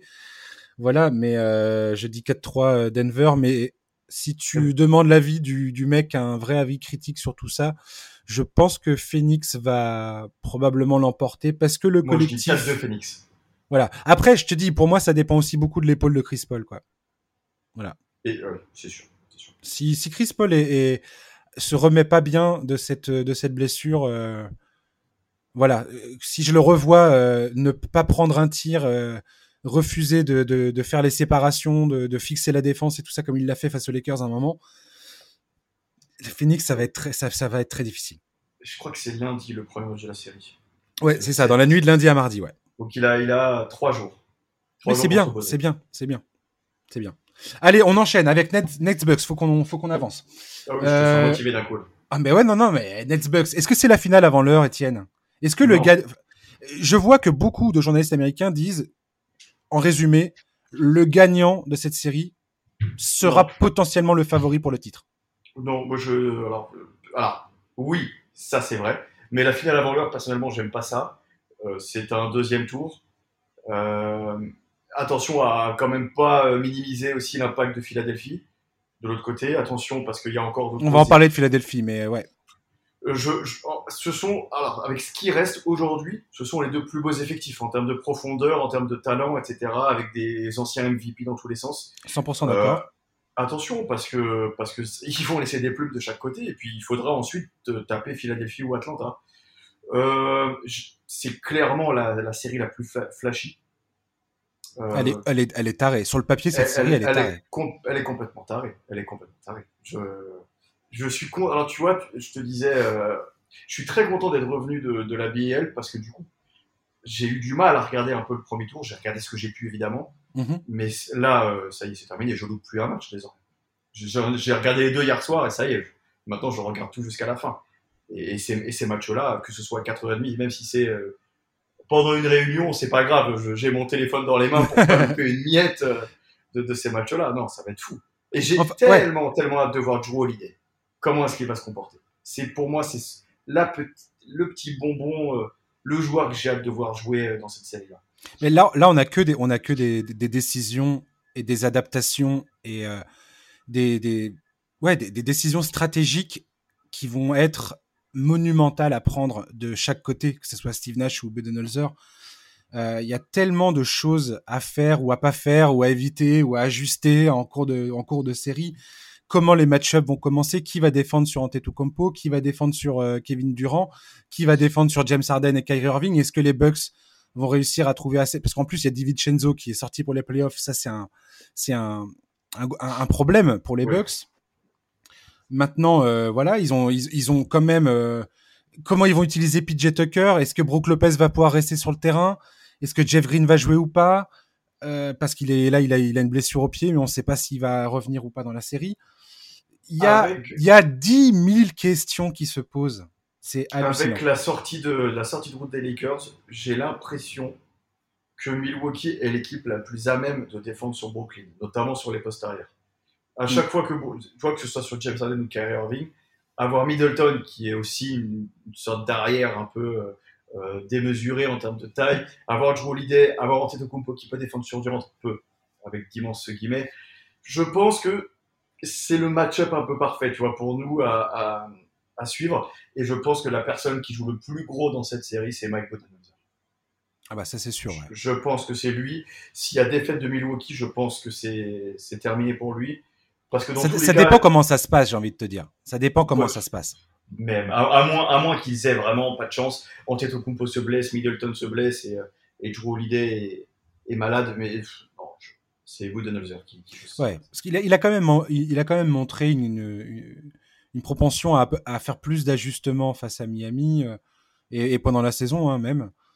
Euh, de pas rester bloqué sur ses, sur ses certitudes, de donner plus de temps de jeu à ses meilleurs joueurs, alors qu'avant, il était toujours à les maintenir dans la trentaine, 30-35 minutes, et puis, et puis il dérogeait pas à cette règle, c'était hallucinant parce que quand ils se font sortir par Miami l'an dernier, tu te dis, mais mec, pourquoi tu fais pas jouer en compo 40 minutes sans déconner? Enfin le... pourquoi tu le laisses sur le banc ton meilleur joueur? T'es con quoi. Et puis l'impression visuelle avait été vraiment vraiment c'était moche. C'était moche. Là là là je sais pas. Il y a tellement en fait on est face à une, une des toutes meilleures défenses de la ligue. Et de l'autre côté tu as là une des toutes meilleures attaques de la ligue. De l'histoire ouais, de l'histoire ouais. Et euh, tu te dis mais euh, et en même temps les Nets on sait on sait enfin là ils viennent de faire une série mais jusqu'alors, Arden, euh, Irving, Durant, ils avaient quasiment pas joué ensemble. Et, je vais te dire, moi, ce qui me fait le plus peur dans cette série, c'est ça. Moi, c'est la blessure. Parce que si, admettons, si c'est Durant qui, euh, qui se retrouve à, défendre un peu trop sur Antetokounmpo, je, je pense pas qu'il va être en, lien direct avec Antetokounmpo, c'est pas possible. Trop de risques de faute et trop de risques de blessure. Euh, je pense que, que Steve Nash va potentiellement essayer de mettre James Harden pas mal sur, sur euh, Antetokounmpo de temps à autre s'il doit mettre une de, un, de son big three et il va mettre euh, potentiellement DeAndre Jordan, même s'il joue quasiment pas, Claxton. Enfin, il a, il a tout un, tout un tas de joueurs. Après, il a tout un arsenal parce qu'il a même le, le, petit, le petit Brown, j'allais dire, il est pas petit, mais il a ces mecs-là, Bruce Brown, il a, il a Timothée, il a, il a quand même ces joueurs-là, alors que ça sera pas, ça suffira pas hein, contre Antetokounmpo. De toute façon, tu peux rien faire contre Antetokounmpo. En fait, la, il peut envoyer des, du monde pour au moins le limiter, le fatiguer, le frustrer. Mais l'engagement, l'engagement physique va être tel, pour, pour, pour terminer, que je pense que moi, c'est ça qui me fait le plus peur. C'est est-ce que les, le corps de Durant et de Kyrie Irving, qui sont quand même vachement euh, sensibles aux blessures euh, ces dernières années, est-ce que ça va tenir le coup? Et ça me ferait chier que ça soit pas le cas. J'espère, j'espère. Euh, c'est, forcément ce qui, ce, qui, ce qui sera le plus scruté. Après, je te disais ça avant de commencer le podcast, j'ai eu la chance de commenter deux fois coup sur coup Brooklyn-Milwaukee. Mhm. Euh, au mois d'avril, euh, d'avril-mai, il me semble. Et, euh, et les donc, deux fois, c'est, je crois que c'est Milwaukee qui a gagné les deux, si je dis pas de bêtises. Et en fait, le, la solution, enfin, le, en tout cas, l'option défensive prise par Steve Nash, c'était de laisser 3-4 mètres à, à Antetokounmpo et de le laisser shooter. Et ça a mhm. été un festival. Il a battu son record de, de, nombre de paniers à 3 points inscrits sur un match. Et, et, en fait, ça va être ça. Si Antetokounmpo met dedans à longue distance dès le début de la série, ça peut complètement changer leur façon de défendre mais il faut s'attendre quand même à, ce qu'ils bloquent euh, l'accès au panier et ce qu'ils mettent en place un petit peu ce qu'avaient mis en place euh, les adversaires de Milwaukee dans les playoffs, c'est-à-dire ce mur euh, pour bloquer l'accès au panier. Défensivement, ça, va être un énorme enjeu pour, pour Brooklyn, alors qu'on sait que c'est pas vraiment sur ça qu'ils mettent l'accent. Je pense que moi, pour moi, il y a deux, deux, deux thèmes majeurs dans cette série. C'est pas, j'invente rien et j'ai pas l'impression de sortir une info exclusive, hein, mais, c'est euh, ah, très évident. Mais les, les Nets, pour eux, ça va être nourrir la marque à fond en espérant que Milwaukee ne parvienne pas à, tenir le rythme en termes de production offensive. Et les Bucks, à contrario, ça va essayer de dominer le rebond, le rebond défensif, c'est leur force, alors que les Nets, ils sont en playoff, là, ce sont les derniers en, classement au, rebond, au défensif. Donc, euh, c'est dominer, bouffer les rebonds euh, et essayer d'avoir une, deuxième, une troisième opportunité, euh, mais s'ils ratent leur tir. Et essayer d'éteindre le plus possible la, profusion offensive de Brooklyn, quoi qui va réussir en fait à, imposer son jeu à l'autre? C'est ça la, question, c'est la question de, toutes les séries de toute façon. Mais, euh, mais, mais, pas mais, mais vu les forces, là, vu les forces en présence, ça va être potentiellement un combat de titans. Sur le papier. Sur le papier. J'ai l'impression aussi que ça va l'être, mais c'est des fois on est déçu. Mais je, tout à fait, tout à fait. Je suis pas sûr, je suis pas sûr qu'on puisse être déçu par une série comme ça. Il y a tellement de talent un peu partout. Mais, en tout cas, j'espère que ça sera pas faussé par une blessure ou que ça sera pas faussé par. Oui, voilà, ouais.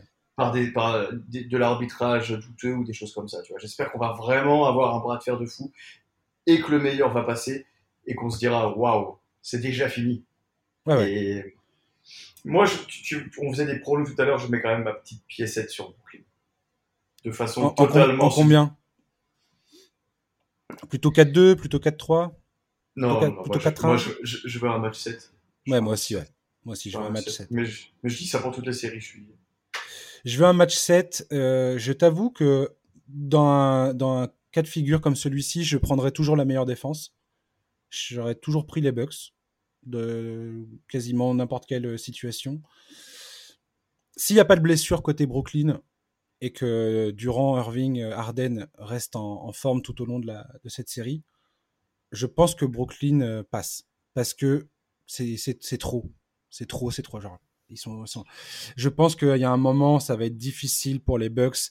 En fait, les Bucks, ils vont avoir du mal à mettre des gars sur le terrain qui vont être capables de tenir euh, l'édifice défensif euh, en permanence, quoi. Ça va être, ça, ça, risque d'être un peu trop compliqué. Parce que si t'as Bryn Forbes qui a fait une excellente saison contre, euh, excellente série contre Miami, Bobby Portis, des mecs comme ça, donc là ça va être Pat Connington qui va être dans le 5, probablement. La perte de DiVincenzo, elle est plus importante qu'il n'y paraît, je pense. Bien sûr. Et euh, Brooke Lopez, j'ai hâte de voir s'il va rester dans le 5. Ils ont un, ils ont un contre, ils ont une, une, une réponse avec euh, Antetokounmpo en poste 5, PJ Tucker en 4, Middleton, Holiday et, euh, et en arrière, euh, Connington, Forbes ou je sais pas qui. Mais euh, mais je sais pas si Milwaukee arrivera à être aussi euh, assez, pardon, assez productif en, en, attaque pour, pour tenir la baraque. Quoi. Ouais, mais encore une fois, si, si Brooklyn ne défend pas, euh, ils auront oui, mais quand, oui, mais quand même, oui, mais quand même, c'est ça. En fait, c'est ça, c'est ça mon dilemme. C'est que Brooklyn, on sait très bien que leur défense, elle est vaseuse. Ça, ça c'est sûr. Mais, mais est-ce que, est-ce que les Bucks vont réussir à freiner leur jeu d'attaque assez pour euh, pour euh, toujours rester au contact. Je pense que je pense que oui. Franchement, j'ai pas été super convaincu par le duel face à Boston. Hein. Bah non, parce qu'en plus on, sait à, quoi ressemble Boston euh, depuis quelques semaines et quelques mois. Mais mm, c'est les playoffs et ça va jouer dur et il y a qu'un ballon. Et j'ai hâte de voir comment Kyrie et, James Harden vont. Parce que Kevin Durant mettra toujours ses points, ça c'est pas un problème. Mais j'ai hâte de voir comment ça va se passer. Je suis, j'ai l'impression, j'ai la fausse impression que Brooklyn est l'immense favori désormais de, de, ces, de ces playoffs. Maintenant que les Lakers sont terminés, sont passés. Euh, mais, mais, en même temps, j'en sais tellement. Pour avoir commenté ces deux matchs là, contre Milwaukee, moi j'avais mis euh, Brooklyn vainqueur sur les deux matchs. Hein, et puis finalement, mm. Milwaukee avait tellement bien joué. La force, il faut pas sous-estimer la force collective de Milwaukee. Bien sûr, ouais. Ça commence samedi, dans la nuit de samedi à dimanche, cette série. Je sais ce que je fais. Euh, ouais, moi aussi. je, je, je, il y a même une chance que je me lève euh, pour. Euh, je, je, suis plus, je suis plus, j'arrive plus à assumer de me lever en pleine nuit, mais pas impossible que je le fasse. Eh ben, tu fais, tu fais comment? Tu te couches plus? Allez, Ox... Ouais. Vas-y, j'ai pas d'enfant, c'est pour ça. Oui, voilà, ouais. Moi, moi j'ai une fille et elle se réveille tous les matins à 7h, 7h30, donc euh, faut assumer quoi. Euh, Hawks, Hawks, Sixers. Euh, les Hawks se sont qualifiés face aux Knicks qui étaient un peu en sur-régime dans ces, dans ces playoffs. Alors on est tous très, très heureux de les avoir vus euh, remettre un pied en playoff. C'était beau. Mais voilà, ils ont pas. Ah, voilà, Julius Randle, RJ Barrett, c'était, c'était, c'était un peu décevant. Oui, c'était décevant, mais en même temps, est-ce que c'était pas prévisible? Oui, oui. On, savait, on savait que la saison était particulière, et quand on voit par exemple Toronto qui s'est planté, Indiana qui s'est planté, on se disait que peut-être que si la saison avait été normale, entre guillemets, peut-être que New York n'aurait pas été en playoff, et que du coup, ils ont profité, eux, ils ont tiré vraiment le maximum de ce qu'ils pouvaient faire cette saison avec Thibodeau. Je suis pas surpris qu'ils se soient fait euh, battre comme ça au premier tour par une équipe qui a été très décevante en début de saison et qui est montée en puissance sous Nate McMillan. Euh, je suis pas sûr qu'Atlanta puisse faire tant que ça de mal à Philadelphie. Je crois qu'on a vu le maximum que, que pouvait tirer New York. Je crois qu'on a vu le maximum de ce que pouvait tirer Atlanta et on va voir ce que ça va donner Philadelphie sans Embiid. Ouais, très intrigué. Ouais. Il faut pas être, euh, tu, vois, il faut pas être trop, euh, trop dur ni avec les Knicks ni avec Atlanta si ça s'arrête là. Euh, oui, complètement. Ouais. Moi, je suis fan d'Atlanta. Je suis très heureux de, de, cette série face à New York et surtout très content de voir comment Trey Young s'en est sorti, mais alors avec avec brio, quoi.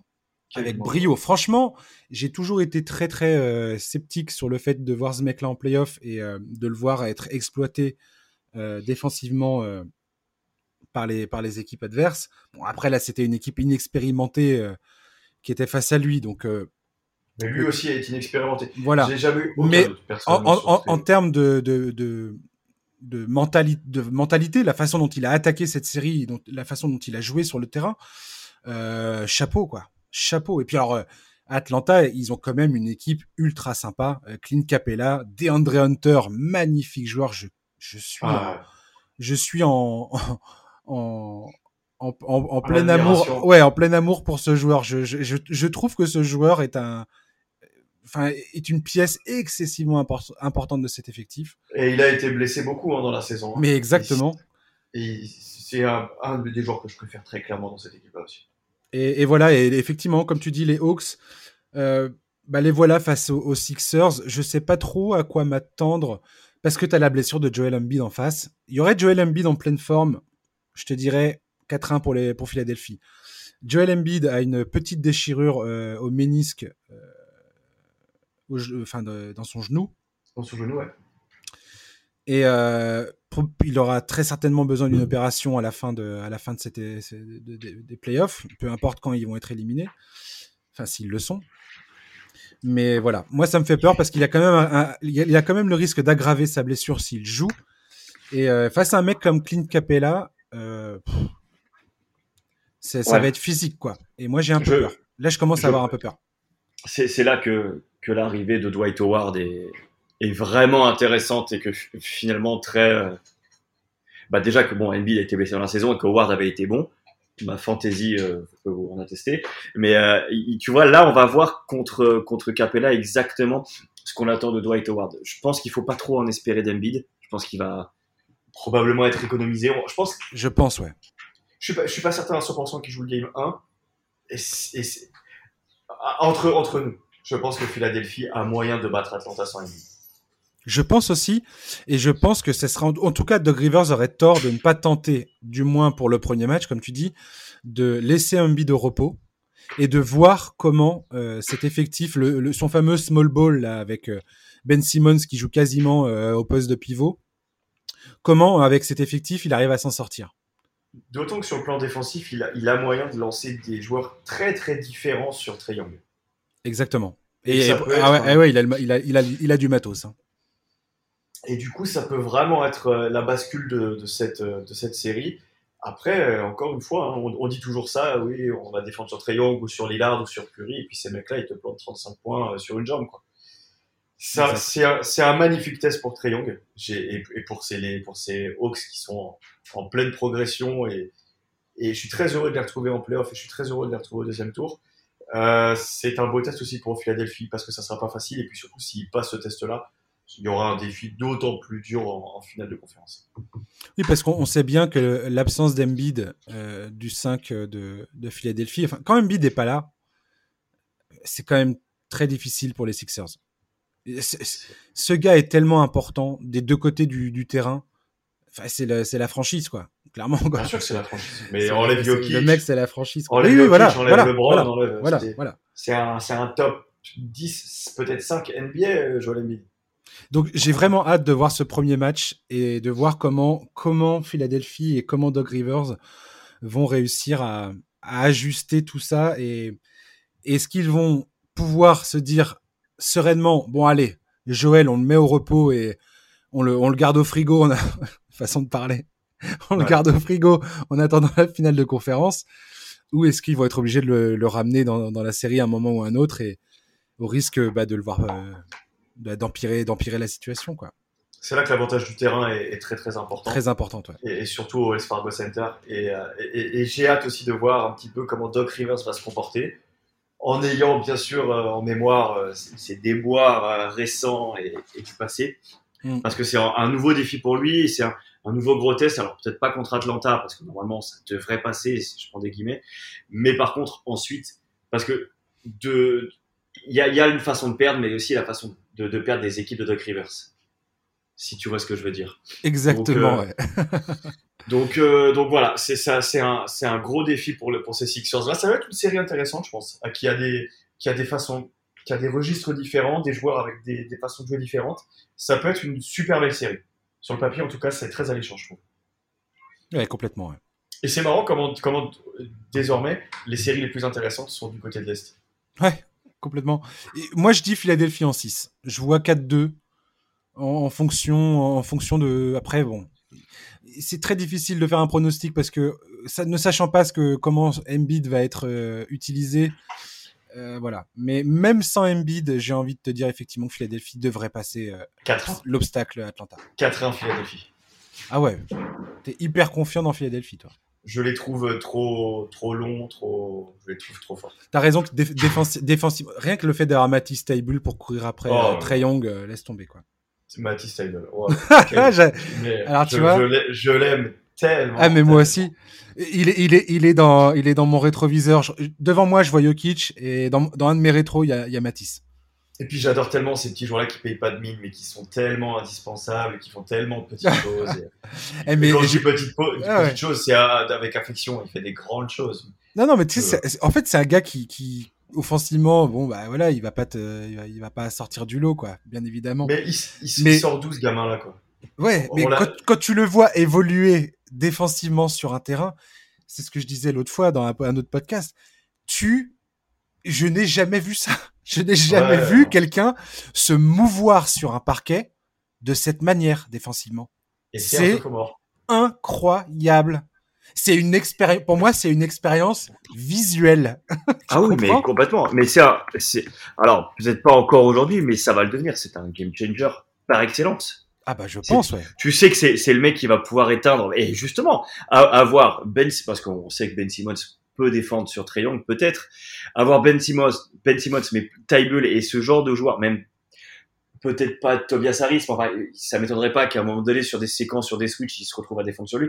Avoir tous ces mecs-là qui vont pouvoir gêner Triangle dans des domaines différents et dans des façons de défendre différentes, c'est un superbe défi pour euh, pour Young et j'ai tellement hâte de voir Trey Young euh, avec ouais. sur le dos. T'as tout à fait raison. Cette confrontation, la, la, la, la, puissance de feu défensive des Sixers face à un Trey Young qui va bah, aller provoquer des fautes et tout ça et qui va essayer de trouver les, la moindre ouverture pour balancer ses, ses ogives à trois points là et, faire jouer les autres parce que c'est un créateur de jeu extraordinaire, Triangle. Sa façon d'intégrer tous ses coéquipiers dans le jeu, de trouver les bonnes passes et tout. Tu sens que c'est un, mec excessivement intelligent sur le terrain, balle en main. Franchement, ouais, elle, va être, elle va être cool cette série. Elle va être très, ouais, ça va être très cool. Et en, petit dernier mot, gros coup de chapeau aux Sixers pour euh, d'avoir drafté ce, ce garçon-là parce qu'il est drafté euh, fin de premier tour et surtout euh, il monte un trade avec Boston si je dis pas de bêtises pour le. On parle de Tybull là. Hein. De Tybull, ouais. Je me rappelle pas, je me rappelle pas du tout euh, quels étaient les termes du, trade, mais j'ai toujours ce, ce, ce, rappel que c'est Boston qui est dans le trade. En me disant waouh s'il était parti du côté des Celtics. Mais bref, et toujours et toujours est-il qu'ils ont monté un trade pour monter dans la draft et pour aller chercher ce garçon là que visiblement personne n'avait trop vu.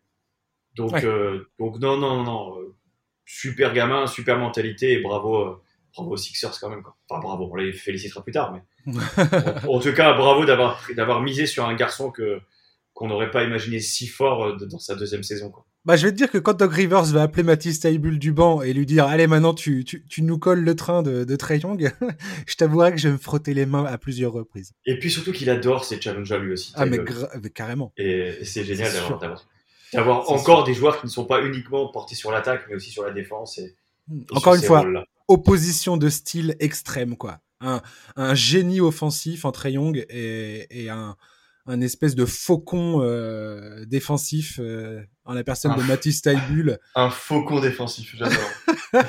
je sais pas, je, je, dis ce qui me passe par la tête. Quand je me réécouterai, peut-être que je, je, me moquerai de moi-même, je verrai. Un faucon défensif. Ah, pourquoi pas, pourquoi pas. pourquoi pas. Allez, on termine rapidement sur Luka Doncic et les Mavericks qui vont affronter dans le Game 6 euh, les Clippers de Los Angeles. Euh, que, que, que, que, bah, que dire voilà. de Luka Doncic hein? Qu'est-ce qu'on peut dire de ce mec-là? Après ce Game 5 Après un Game 4 complètement foiré euh, et son où il était blessé. Voilà, où il était blessé au cou, tout ça, là. son coup du cou. Son petit, son petit coup de nerf au cou. Et puis, euh, et puis il avait voilà. Déjà, il, avait déjà été immense dans la bulle euh, durant cette série. Contre, contre les Clippers. Il, il rebelote cette saison. J'ai vu passer un, un mème complètement ridicule qui m'a fait beaucoup rire. Ouais. Dont, Doncic et Porzingis, c'est comme Kobe et Shaq, sauf que Doncic, c'est Kobe et Shaq. et, et, ça m'a et ça m'a fait beaucoup rigoler et, et, je le trouve tellement monstrueux. Et, si tu veux, euh, attends, attends, attends, attends, attends, Porzingis dans la série, 13,8 points de moyenne, 4,4 rebonds par match. Merci. Au revoir. Bah, bah on, on, disait que Dallas cherchait sa troisième star. Euh, je pense qu'ils ont déjà leur troisième star. Ils ont besoin juste d'une deuxième. Et, Porzingis sera la troisième option. Je, je, pour les gens qui m'écoutent, les chers auditeurs, mais les plus fidèles d'entre vous qui m'écoutez dans le, dans le podcast depuis longtemps maintenant, vous savez très bien ce que je pense de Porzingis. Dallas aurait dû échanger ce mec depuis dès à la première opportunité tu échanges ce gars. Et quand les autres pensaient qu'il était bon, il fallait il fallait le virer à ce moment-là et récupérer d'autres trucs. Là, je sais pas si c'est encore je pense encore qu'il, je pense encore qu'il peut apporter beaucoup, mais pas en deuxième option. J'y crois pas une seconde. Pas une, non, mais pas, pas en termes de talent, qu'on se comprenne bien. En termes de talent, je, je, encore une fois, je ne souhaite pas de mal à Porzingis. C'est, il a un potentiel. Ok, il n'y a pas de problème. Physiquement, il ne tiendra jamais la distance. Point. Tu peux pas parier sur un mec comme ça quand tu as un mec comme Luka Doncic qui a 22 piges et qui est en train de te, de, de, le mec, c'est un magicien, quoi. Il a, il a, sorti sa baguette magique, il a poussé Harry Potter dans le caniveau, il a dit c'est bon, j'arrive. Ouais. C'est n'importe quoi, c'est n'importe quoi, sans déconner, c'est n'importe quoi ce que fait Luka Doncic. Il y, a, il y a Paul George, il y a Kawhi Leonard, et Kawhi Leonard, franchement, il défend bien sur Doncic, y a pas de problème. Marcus Morris aussi, on a l'impression qu'il est ridicule, mais il s'en sort pas si mal que ça. Il mais, fait ce qu'il peut, de toute façon. Mais, mais Doncic, au final, manipule tout ça d'une main de maître. Le gars, t'as l'impression qu'il ça fait 15 ans qu'il est dans la ligue. Et, euh, et c'est n'importe quoi. Il joue, il est pas athlétique, il va pas, il va pas ultra vite, euh, il a pas une détente de fou. Enfin, je sais. Mais personne n'arrive à l'arrêter. Je, je, j'aime. Je, alors, il faut profiter du. C'est un marionnette. Mais j'ai tellement hâte à dans 5 ans de voir où est-ce qu'il est, où jusqu'où il est parti, et avec qui il a joué. Et, alors, combien de titres de MVP et de titres de champion il aura à la fin de sa carrière. Mais, mais on a tellement de chance de, déjà de vivre à cette époque-là pour vivre avec LeBron, etc., etc. Mais on, on, on a vécu les débuts de Luka Doncic quand même. C'est. Mais j'espère qu'il va perdre ce soir. Pourquoi? Ouais, Parce que s'il y, a un game, s'il y a un game 7, c'est moi qui le commente. Ah Il serait quand ce game 7 alors? Il est dimanche. Ah ouais Ah bah ouais, tu m'étonnes que t'as hâte. Donc, enfin, que t'aimerais euh, bien. Je veux dire. Donc euh, j'aime. Alors, quoi qu'il arrive, je, je, vais commenter quoi qu'il arrive Luka Doncic. Voilà. Parce que ça sera soit game 7, soit game 1 contre Utah, dimanche. Mais euh, ah, un petit game set. Le, mon, mon, premier match depuis mon retour, ça sera un game set euh, Clippers Dallas. Moi, je prends. Ouais. Non, mais c'est. Ouais. C'est, ce que j'adore avec ce garçon, c'est et c'est toujours ce que personnellement, alors je, je me compare pas du tout à Doncic, attention, hein, mais quand je commente, j'essaie de me dire, j'essaie de, de, retransmettre ma passion et mon plaisir d'être là.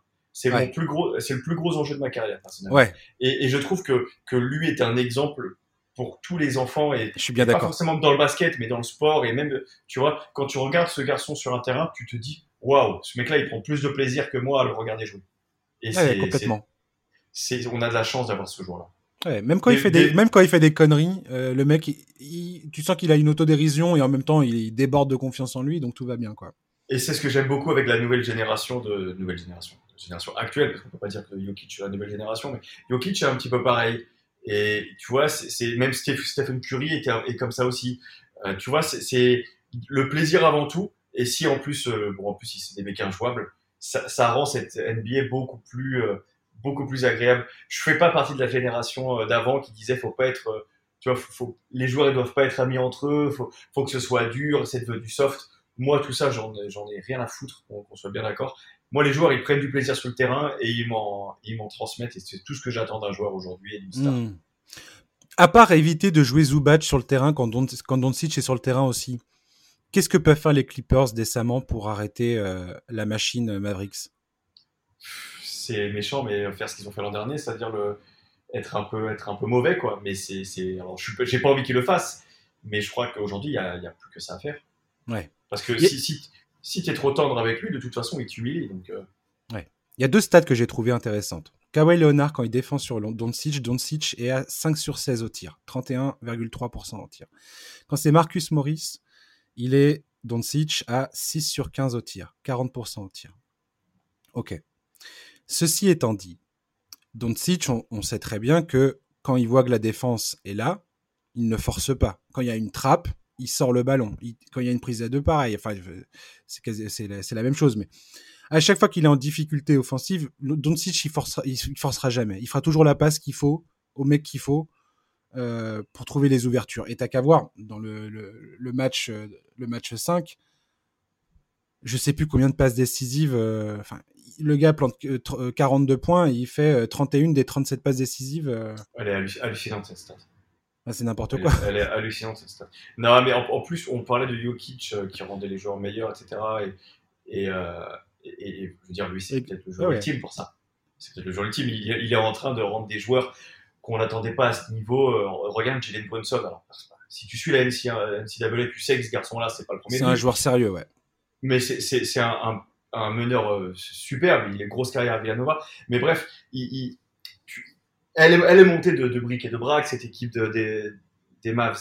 Je veux dire, Dwight Powell, euh, Maxi Kleber, Finney Smith, tout ça tu les mets individuellement dans une autre équipe, c'est des équipes, c'est des joueurs qui, qui brillent peut-être pas. C'est pas ce que j'en souhaite, mais bref. Et pour ça, il est, il est monstrueux. Et imagine quand ils vont enfin euh, construire autour de lui un vrai effectif de contender. Waouh. J'attends chaque free, agency maintenant pour voir qui signe à Dallas. Je suis free, je, je free agent. Ma première destination, c'est pas les Lakers. Ma première destination, c'est Dallas. Je suis d'accord. Et, et, et, franchement, je, je, maintiens le fait que euh, si Dallas trouve preneur pour Porzingis avec un, un, package qui est, qui est relativement intéressant, ce, qui est emmerdant, c'est que bah, Porzingis, c'est quand même un potentiel, voilà, c'est pas facile de se séparer d'un tel potentiel. Il a 25 ans, il est en train de basculer entre c'est un potentiel et il faut être bon maintenant.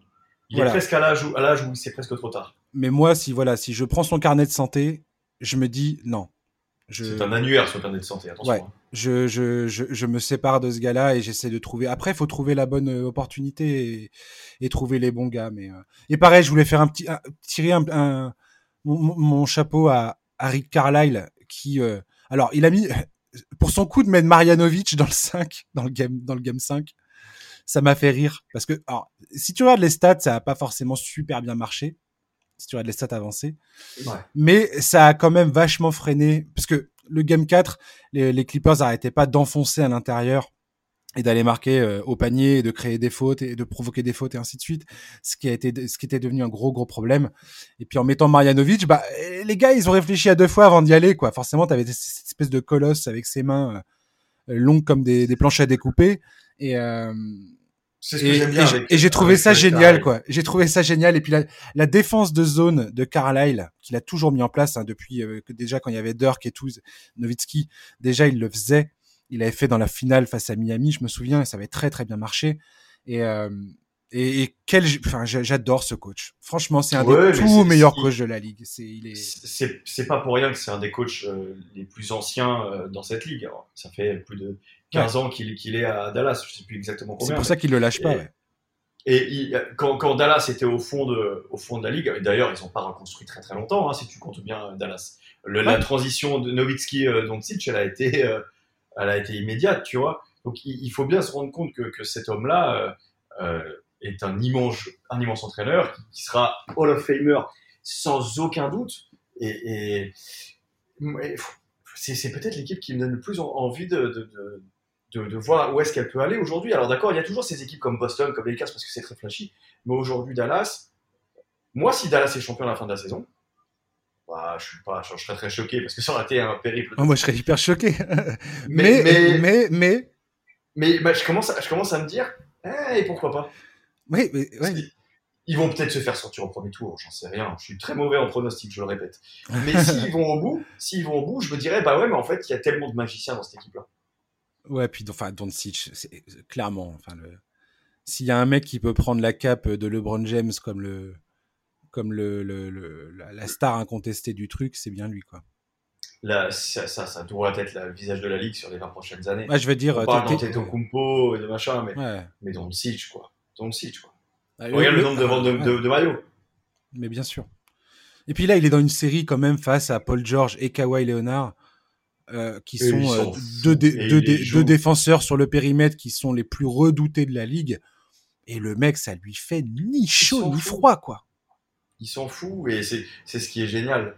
Et en plus de ça, c'est qu'il n'y a pas d'arrogance trop. Oui, en plus. En plus. C'est ça qui est. Hmm. C'est le, le joueur ultime. C'est le joueur ultime. Hmm. Et, bon, en tout cas, tu vas, tu vas bien kiffer à, commenter son match. Euh, c'est quand dimanche ah oui, hein Dimanche. C'est dimanche, ouais. Dimanche, ouais. Yes. Et eh ben merci beaucoup Étienne de nous avoir accompagnés. Oh, c'est un plaisir, hein, du, basket et des copains, hein, comme je dis toujours. Exactement. Et puis bah je te dis à la prochaine. Bah très vite et euh, on reparlera de tout ça. On peut se parler de ça en privé déjà. On va se trash talker un petit peu pour la série entre Chris Paul et Jokic. Il y a aucun problème. Euh, Viens me trash talker, je t'attends. attention, il y a un client en face de toi. Attention. Non non, mais j'espère surtout, surtout qu'on ira boire des coups ensemble, Étienne, quand il y aura plus tout ce, ah. tout ce bordel. Ah grand plaisir. Et on parlera, et on parlera du titre de, de MVP des finales de Chris Paul. Voilà. Ou de comment Jokic a puni Chris Paul. On verra. on en reparlera. Chers auditeurs, merci beaucoup d'avoir été avec nous. Euh, voilà, on a, on a pété, on a pété le compteur là, mais euh, j'espère que vous avez passé un bon moment. On se retrouve la semaine prochaine avec un nouvel invité. Et euh, d'ici là, passez une bonne fin de journée, un très bon week-end et à la prochaine. Bye bye. À bientôt.